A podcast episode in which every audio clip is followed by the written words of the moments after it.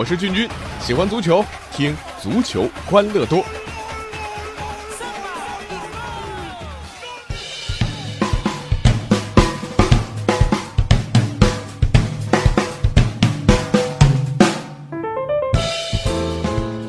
欢迎来到我们的足球欢乐多，我是俊君。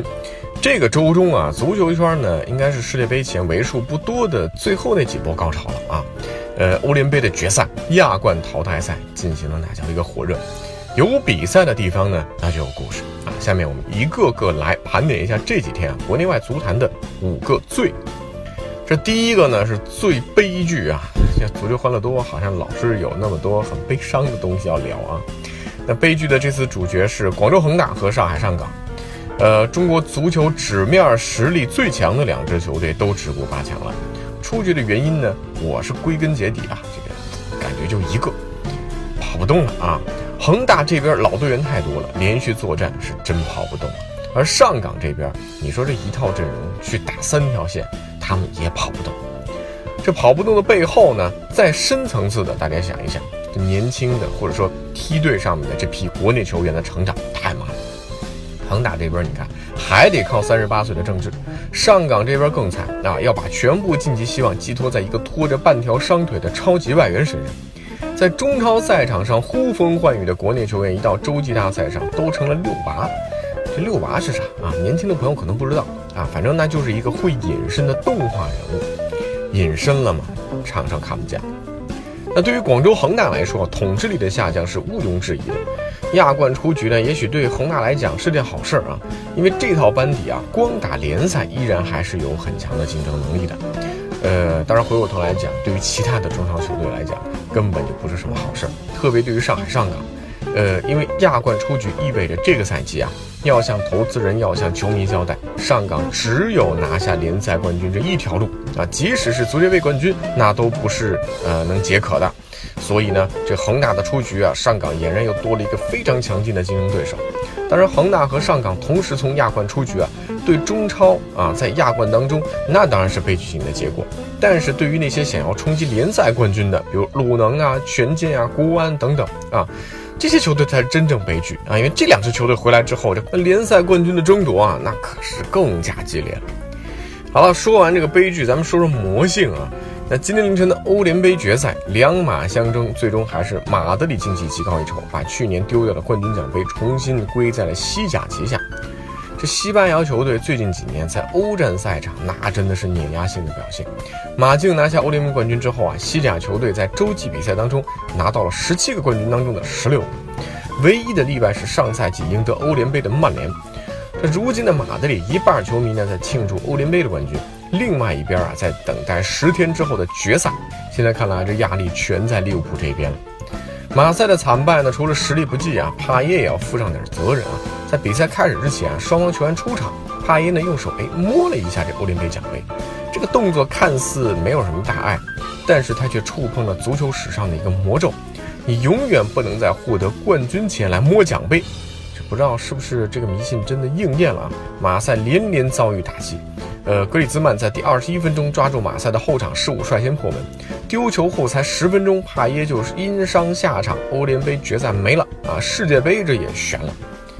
这因为提前摸奖杯丢冠的例子不在少数，我们印象比较深刻的要算伊斯坦布尔之夜，上半场 AC 米兰三比零领先利物浦，冠军似乎已经在招手了。可是，在中场休息进入球员通道的时候，加图索没忍住啊，偷偷摸了一把这欧冠的奖杯。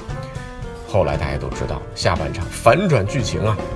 虽然俊君呢是坚决反对迷信的啊，可是在这足球圈啊，要说到魔咒这个事儿，你有的时候还真的得信。好，接下来说说最不务正业的啊。平时我们自己踢球的时候呢，其实都不太愿意当门将啊，因为这个业余比赛里面守大门啊，无非两个结果。一个呢就是被对方射的不要不要的，另外呢啊这个就是站在那里无聊的吹风。那么职业门将在比赛里无聊的时候会干嘛？那总有一些门将不安分守己，比如中超大名鼎鼎的喝水哥，一夜走红，荣登国际版面。但别人好歹喝水是为了补充体能，对不对？那说到今天的主角，那是完全跑偏了。